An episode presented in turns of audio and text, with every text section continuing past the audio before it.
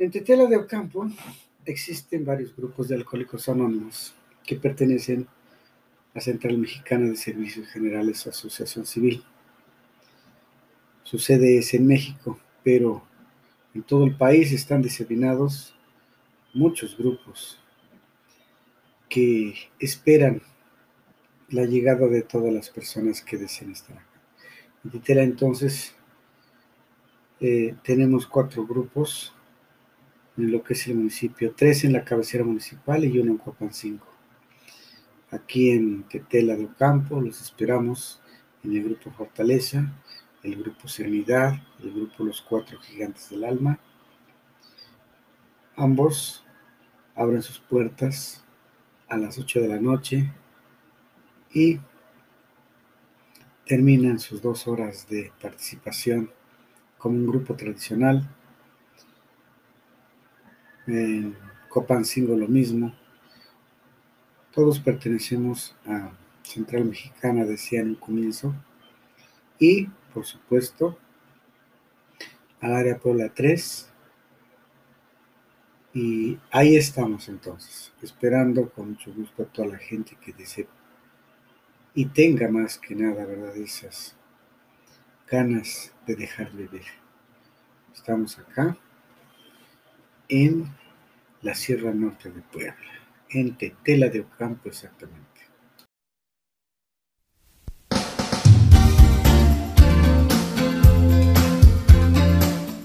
Prólogo a la primera edición.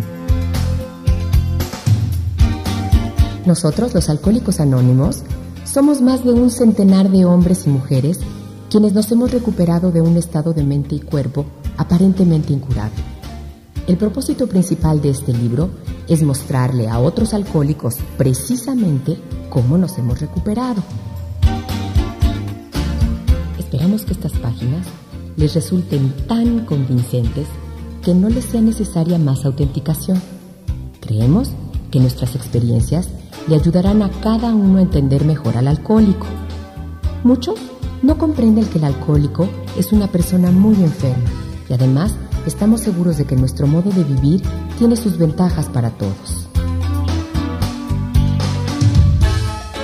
Es importante que nosotros permanezcamos anónimos porque en el presente somos muy pocos para atender el gran número de solicitantes que han de resultar de esta publicación siendo la mayoría gente de negocios o profesionales, no podríamos realizar bien nuestro trabajo en tal evento.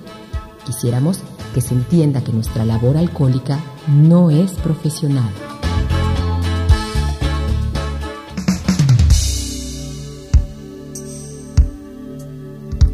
Cuando escribimos o hablamos públicamente sobre alcoholismo, recomendamos a cada uno de nuestros miembros omitir su nombre, presentándose en cambio como un miembro de Alcohólicos Anónimos.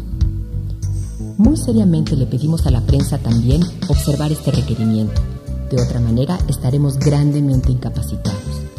Nosotros no somos una organización en el sentido convencional de la palabra. No hay honorarios ni cuotas de ninguna clase. El único requisito para ser miembro es un deseo sincero de dejar la bebida. No estamos aliados con ninguna religión en particular, secta o denominación, ni nos oponemos a ninguna. Simplemente deseamos ser serviciales para aquellos que sufren de esta enfermedad. Estamos interesados en saber de las experiencias de aquellos que están obteniendo resultados de este libro, particularmente de los que han empezado a trabajar con otros alcohólicos nos gustaría ser serviciales en tales casos. Las preguntas de sociedades científicas, médicas y religiosas serán bien recibidas. Alcohólicos Anónimos. La opinión del médico.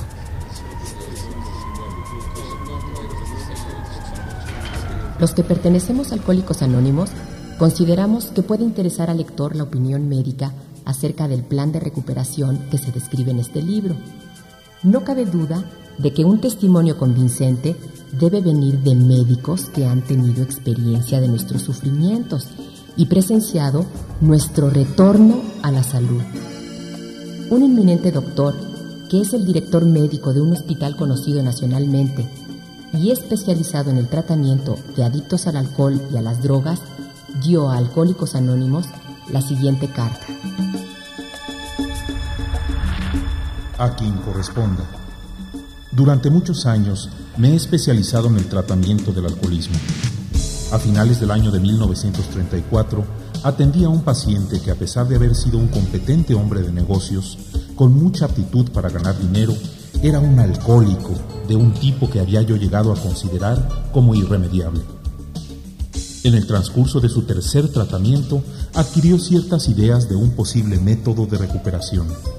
Como parte de su rehabilitación, empezó a dar a conocer sus conceptos a otros alcohólicos, inculcándoles la necesidad de que ellos a su vez hicieran lo mismo con otros. Esto ha llegado a ser la base de una agrupación de estos hombres y sus familiares, la cual está creciendo rápidamente. Parece que este individuo y más de otros 100 se han recuperado. Personalmente, conozco decenas de casos del tipo con el cual han fallado por completo otros métodos. Estos hechos parecen tener una gran importancia médica, debido a las extraordinarias posibilidades de crecimiento inherentes a este grupo, pueden marcar una nueva época en los anales del alcoholismo. Estos hombres bien pueden tener un remedio para miles de esas situaciones. Usted puede tener absoluta confianza en cualquier manifestación de los alcohólicos anónimos sobre ellos mismos. Su atento y seguro servidor, William D. Silworth, médico.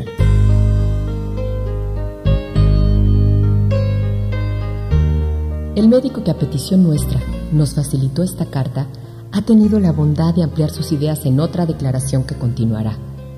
En esta confirma que los que hemos sufrido la tortura alcohólica tenemos que creer que el cuerpo del alcohólico es tan anormal como su mente. No nos convencía la explicación de que no podíamos controlar nuestra manera de beber sencillamente porque estábamos desadaptados a la vida porque estábamos en plena fuga de la realidad o porque teníamos una franca deficiencia mental. Estas cosas eran verídicas hasta cierto punto y de hecho en grado considerable en algunos de nosotros, pero además estamos convencidos de que nuestros cuerpos también estaban enfermos y opinamos que es incompleto cualquier cuadro del alcohólico que no incluya este factor físico. La teoría del doctor de que tenemos una alergia al alcoholismo nos interesa, aunque nuestra opinión no profesional sobre su validez signifique poco. Como exbebedores del tipo que se convierte en problema, podemos decir que esa explicación parece acertada. Aclara muchas cosas que de otro modo nosotros no podíamos explicar. Aunque nosotros trabajamos por nuestra solución en un plano espiritual y altruista, estamos en favor de la hospitalización del alcohólico que está nervioso o con la mente nublada. La mayoría de las veces será necesario esperar hasta que se aclare la mente del individuo para conversar con él, ya que entonces habrá más posibilidades de que entienda y acepte lo que podemos ofrecerle. El doctor escribe, Me parece que el tema presentado en este libro es de suma importancia para quienes son adictos al alcohol. Digo esto después de muchos años de experiencia como director médico de uno de los más antiguos hospitales del país, especializado en el tratamiento de adictos al alcohol y a las drogas. Por lo tanto, sentí verdadera satisfacción cuando se me pidió la contribución de unas cuantas palabras sobre el tema tratado en estas páginas tan detalladamente y con tanta maestría. Desde hace mucho tiempo, los médicos nos hemos dado cuenta de que alguna forma de psicología moral es de apremiante importancia para el alcohólico, pero su aplicación presentaba dificultades fuera de nuestros conceptos. Las normas ultramodernas y el enfoque científico que aplicamos a todo pueden ser la causa de que estemos mal preparados para aplicar los poderes del bien que no encajan en nuestros conocimientos sintéticos. Hace muchos años, uno de los colaboradores de este libro estuvo bajo nuestro cuidado en este hospital y durante ese tiempo adquirió ideas que inmediatamente llevó a la práctica. Más adelante, solicitó permiso para contar su historia a otros pacientes y con cierta desconfianza se lo concedimos. Los casos que hemos observado en todo su transcurso han sido sumamente interesantes. La abnegación y su espíritu de comunidad son algo realmente inspirador para quien ha trabajado fatigosamente y por mucho tiempo en el terreno del alcoholismo. Creen en ellos mismos, pero mucho más en el poder que los arranca de las garras de la muerte. Naturalmente, el alcohólico necesita ser liberado de su anhelo imperioso por el alcohol y esto requiere con frecuencia de un procedimiento definido de hospitalización para poder obtener el máximo de beneficios de las medidas psicológicas. Creemos, y así lo sugerimos hace unos años, que la acción del alcohol en estos alcohólicos crónicos es la manifestación de una alergia, que el fenómeno del deseo imperioso solo se presenta en esta clase y nunca en la de los bebedores moderados en promedio. Estos tipos alérgicos nunca pueden usar sin peligro el alcohol, cualquiera que sea la forma de éste. Cuando ya han adquirido el hábito y se han percatado de que no pueden liberarse de él, cuando ya han perdido la confianza en las cosas humanas y en ellos mismos, sus problemas se acumulan y se vuelven sorprendentemente difíciles de resolver. El estímulo emocional de un consejo bien intencionado raramente les basta. El mensaje que puede interesar y mantener su interés tiene que ser profundo y de peso. En casi todos los casos, sus ideales tienen que cimentarse en un poder superior a ellos mismos si es que han de rehacer sus vidas. Si hay algunos que creen que como psiquiatras dirigentes de un hospital para alcohólicos parecemos algo sentimentales, les invitamos a que nos acompañen a la línea de fuego, que vean las tragedias, las esposas desesperadas, los pequeños hijos, que la solución a este problema sea parte de su trabajo cotidiano y hasta de sus momentos de reposo. Y aún el más escéptico no se sorprenderá de que hayamos aceptado y alentado este movimiento. Creemos después de muchos años de experiencia que no hemos encontrado nada que haya contribuido más a la rehabilitación de estos hombres que el movimiento altruista que se está desarrollando entre ellos. Los hombres y mujeres beben esencialmente porque les gusta el efecto que produce el alcohol. La sensación es tan elusiva que aunque admiten lo dañino, no pueden después de algún tiempo discernir la diferencia entre lo verdadero y lo falso. Les parece que su vida alcohólica es la única normal. Están inquietos, irritables y descontentos hasta que no vuelven a experimentar la sensación de tranquilidad y bienestar que les produce inmediatamente al apurar unas cuantas copas, copas que ven a otros tomar con impunidad después de haber vuelto a sucumbir al deseo imperioso, pasan por todas las bien conocidas etapas de la borrachera, emergiendo de ésta lleno de remordimientos y con la firme resolución de no volver a beber. Esto se repite una y otra vez, y a menos de que la persona pueda experimentar un cambio psíquico completo, hay muy pocas esperanzas de que se recupere. Por otra parte, por extraño que parezca a quienes no lo entienden, una vez que ha ocurrido el cambio psíquico, la misma persona que parecía condenada a muerte, que tenía tantos problemas y se creía incapaz de resolverlos, repentinamente descubre que puede fácilmente controlar su deseo por el alcohol y que el único esfuerzo para ello es el de seguir unas sencillas normas. Algunos individuos han recurrido a mí, presas de la desesperación, y me han dicho con sinceridad, Doctor, No puedo seguir así. Tengo la vida por delante. Necesito parar, pero no puedo. Usted tiene que ayudarme. Cuando se tiene que afrontar este problema, si el médico es sincero consigo mismo, a veces tiene que sentir su propia insuficiencia. A pesar de que dé todo lo que pueda dar, con frecuencia no es suficiente. Uno piensa que se necesita la intervención de algo más, aparte del poder humano, para que se produzca el cambio psíquico esencial. Aunque el conjunto de recuperaciones como resultado de esfuerzos psiquiátricos es considerable, los médicos tenemos que admitir que hemos hecho poca mella en el problema en conjunto. Hay muchos tipos que no responden al enfoque psicológico ordinario. No estoy de acuerdo con los que creen que el alcoholismo es enteramente un problema de control mental. He tratado a muchos individuos que, por ejemplo, habían trabajado por espacio de meses en un problema o negocio que tenía que resolverse favorablemente para ellos en determinada fecha. Se habían bebido una copa uno o dos días antes de esa fecha y el fenómeno del deseo imperioso había adquirido una preponderancia inmediata sobre los demás intereses y por lo tanto no habían cumplido con aquel compromiso tan importante. Estos individuos no bebían para escapar, estaban bebiendo para aplacar un deseo imperioso que estaba más allá de su control mental. Hay muchas situaciones motivadas por el fenómeno del deseo imperioso y que impulsan a los hombres a consumar el supremo sacrificio en vez de seguir luchando. La clasificación de los alcohólicos parece sumamente difícil y al tratar de hacerla con detalle está fuera de los propósitos de este libro.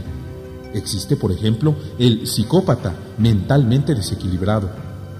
Todos estamos familiarizados con este tipo, el que constantemente está diciendo que va a dejar de beber para siempre, siente un arrepentimiento exagerado y hace muchas resoluciones, pero nunca toma una decisión. Existe el individuo que no está dispuesto a admitir que no puede beber ni una copa. Planea distintas maneras de beber y cambia de marca o de lugar. Tenemos el que cree que después de un periodo de haber estado sin beber puede hacerlo sin peligro. También tenemos el maniático depresivo. Tal vez este sea el que menos pueden comprender sus amigos, acerca del cual puede escribirse todo un capítulo.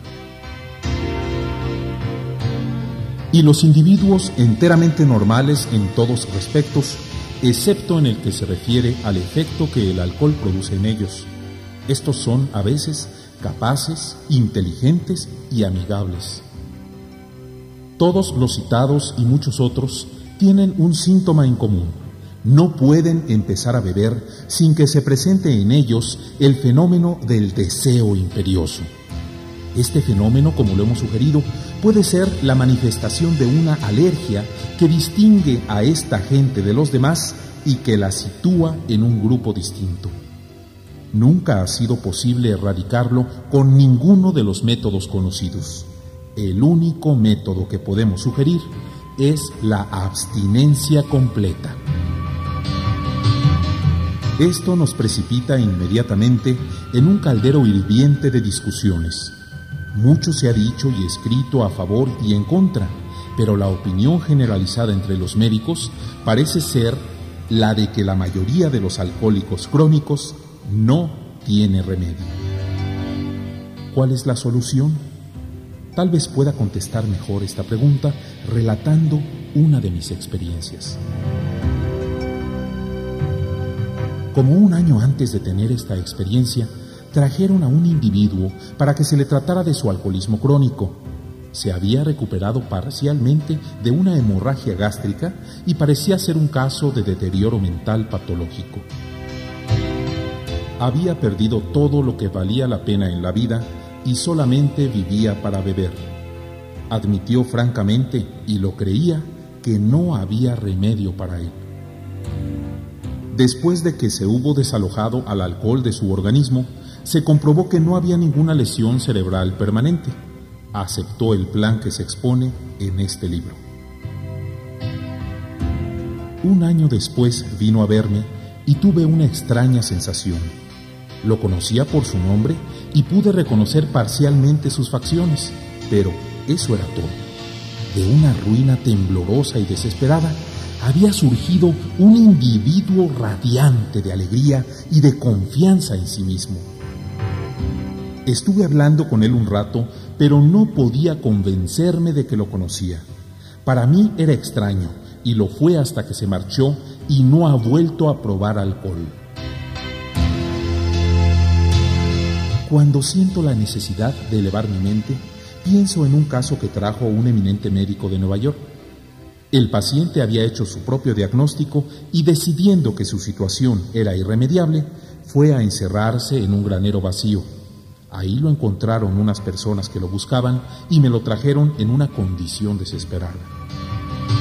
Después de su rehabilitación física, tuvo una conversación conmigo y con entera franqueza me manifestó que consideraba una pérdida de esfuerzos el tratamiento, a menos de que yo pudiera asegurarle lo que nadie había hecho nunca, que en el futuro tendría la fuerza de voluntad necesaria para resistir el impulso de beber.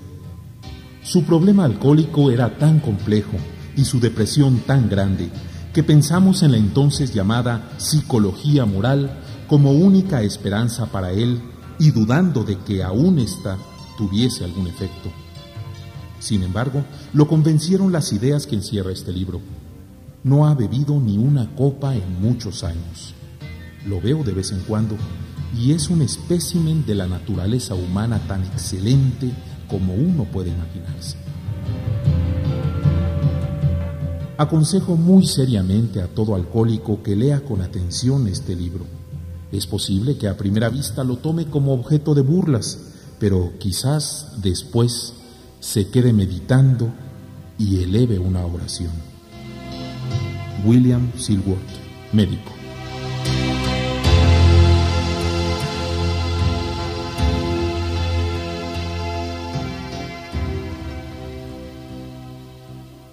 La historia de Bill.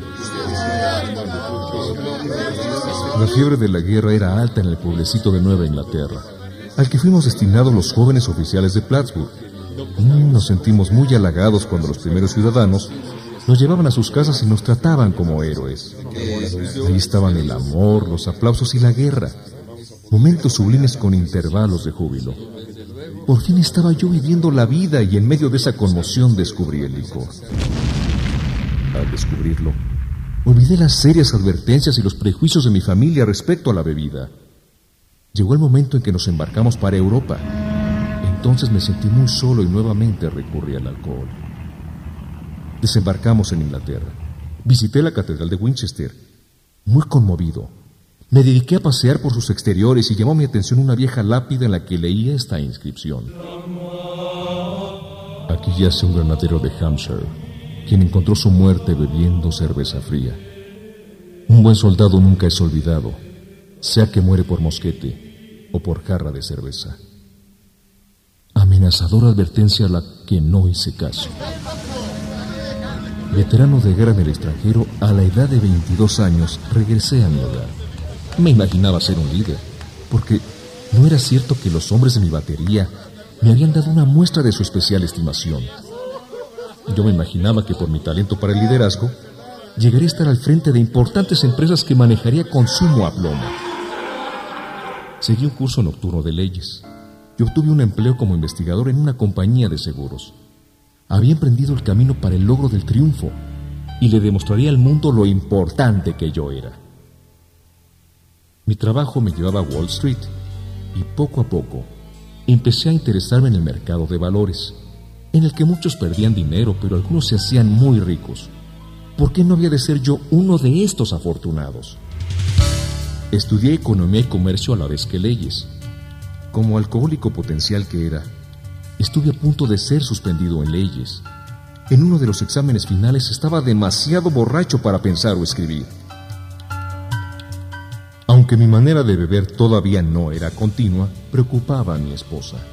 Teníamos largas conversaciones al respecto, en las que yo desvanecía sus temores argumentando que los hombres geniales concebían mejor sus proyectos cuando estaban borrachos. y que las majestuosas concepciones de filosofía habían sido originadas así. Cuando terminé el curso de leyes, comprendí que esa profesión no era para mí, el atrayente torbellino de Wall Street me tenía en sus garras. Los líderes en los negocios y las finanzas eran mis héroes. De esta aleación de la bebida y la especulación, comencé a forjar el arma que un día se convertiría en boomerang y casi me haría pedazos. Viviendo modestamente, mi esposa y yo ahorramos mil dólares, que invertimos en unos valores que entonces estaban a un precio muy bajo y que no eran muy populares. Acertadamente pensé que algún día tendrían una considerable alza. No pude convencer a mis amigos, corredores de bolsa, a que me enviaran en una gira para visitar fábricas y otros negocios, pero sin embargo mi esposa y yo decidimos hacerla. Desarrollé la teoría de que la mayoría de la gente perdía dinero con los valores debido a una falta de conocimiento de los mercados. Después descubrí muchos otros motivos. Renunciamos a nuestros empleos y emprendimos la marcha en una motocicleta cuyo carro lateral abarrotamos con una tienda de campaña, cobertores, una muda de ropa y tres enormes libros de consulta para asuntos financieros. Nuestros amigos pensaron que debía nombrarse una comisión para investigar nuestra locura. Tal vez tenían razón. Había tenido algunos éxitos con la especulación y por ello teníamos algún dinero, aunque una vez tuvimos que trabajar en una granja para no tocar nuestro pequeño capital. Este fue el único trabajo manual honrado que hice en mucho tiempo. En un año, recorrimos toda la parte este de los Estados Unidos. Al finalizar el año, mis informes a Wall Street me valieron un puesto allí con una cuenta muy liberal para mis gastos. Una operación de bolsa nos dejó un beneficio de varios miles de dólares ese año. Durante unos cuantos años más, la fortuna me deparó aplausos. Habría triunfado. Mis ideas y mi criterio eran seguidos por muchos al son de las ganancias en papel. La gran bonanza de los últimos años 20 estaba en plena ebullición y expansión. La bebida estaba ocupando un importante lugar en mi vida y en la euforia que tenía. Se hablaba a gritos en los centros de jazz de Manhattan. Todos gastaban miles y hablaban de millones. Podían burlarse los que quisieran. Al diablo con ellos. Tuve entonces amplias relaciones con amigos de ocasión. Mi manera de beber asumió proporciones más serias pues bebía todos los días y casi todas las noches. Las advertencias de mis amigos terminaban en pleito y me convertí en un lobo solitario. Hubo muchas escenas desagradables en nuestro suntuoso apartamento. De hecho, no hubo infidelidad de mi parte, porque el serle fiel a mi esposa y el emborracharme evitaban totalmente que me enredara en esos líos. En 1929 contraje la fiebre del golf Inmediatamente nos fuimos al campo. Mi esposa a aplaudirme y yo a superar a Walter Hagen. Pero el licor me ganó antes de que pudiera alcanzar a Walter. Empecé a estar tembloroso por las mañanas. El golf me permitía beber todos los días y todas las noches. Me causaba satisfacción pasear por el exclusivo campo de golf que tanto admiraba de muchacho, luciendo la impecable testostada que suelen tener los caballeros acomodados. El banquero local observaba con divertido escepticismo el movimiento de cheques grandes. En octubre de 1929 se derrumbó repentinamente el mercado de valores en Nueva York. Después de uno de esos días infernales, me fui tambaleando del bar de un hotel a la oficina de un corredor de bolsa. Eran las ocho, cinco horas después del cierre de esta. El indicador de cotizaciones todavía matraqueaba. Azorado, una pulgada de la cintilla con la inscripción XYZ-32. En la mañana estaba 52. Estaba arruinado y muchos de mis amigos también. Los periódicos daban las noticias de individuos que saltaban de las distintas torres de Wall Street. Eso me repugnó. Yo no saltaría. Regresé al bar. Mis amigos habían perdido varios millones. ¿De qué me preocupaba yo? Mañana sería otro día. Mientras bebía, la antigua y fiera determinación de triunfar se apoderó de mí nuevamente. A la mañana siguiente telefoné a un amigo de Montreal. Le quedaba bastante dinero y creía que era mejor que yo fuera al Canadá. Por la primavera estábamos viviendo en la forma a la que nos habíamos acostumbrado. Me sentía como Napoleón regresando de Elba. Para mí no habría Santa Elena, pero la bebida me ganó la partida otra vez, y mi generoso amigo tuvo que dejarme marchar. Esta vez estábamos arruinados. Nos fuimos a vivir con los padres de mi esposa. Encontré trabajo y lo perdí. Luego, por causa de un lío con un chofer de taxi, por misericordia, nadie sospecharía que no iba a tener un empleo real en cinco años, ni estar sobre un solo momento. Mi esposa empezó a trabajar en una tienda, llegando agotada a casa para encontrarme borracho. En los círculos de la bolsa, se llevó a considerarme como un allegado indeseable. El licor dejó de ser un lujo, se convirtió en una necesidad. Mi dosis cotidiana era de dos o tres botellas de ginebra de fabricación casera. En ocasiones, Alguna pequeña operación me dejaba unos cuantos dólares con los que pagaba mis deudas en barras y tiendas de licores. Esta situación se prolongaba indefinidamente y empecé a despertar tremendamente tembloroso. Necesitaba beber una copa de ginebra seguida de media docena de botellas de cerveza para poder desayunar. A pesar de esto, aún creía que podía controlar la situación y tenía periodos de sobriedad que hacían renacer las esperanzas de mi esposa. Paulatinamente las cosas empeoraban. Tomó posesión de la casa el hipotecario, murió mi suegra, mi esposa y mi suegro enfermaron.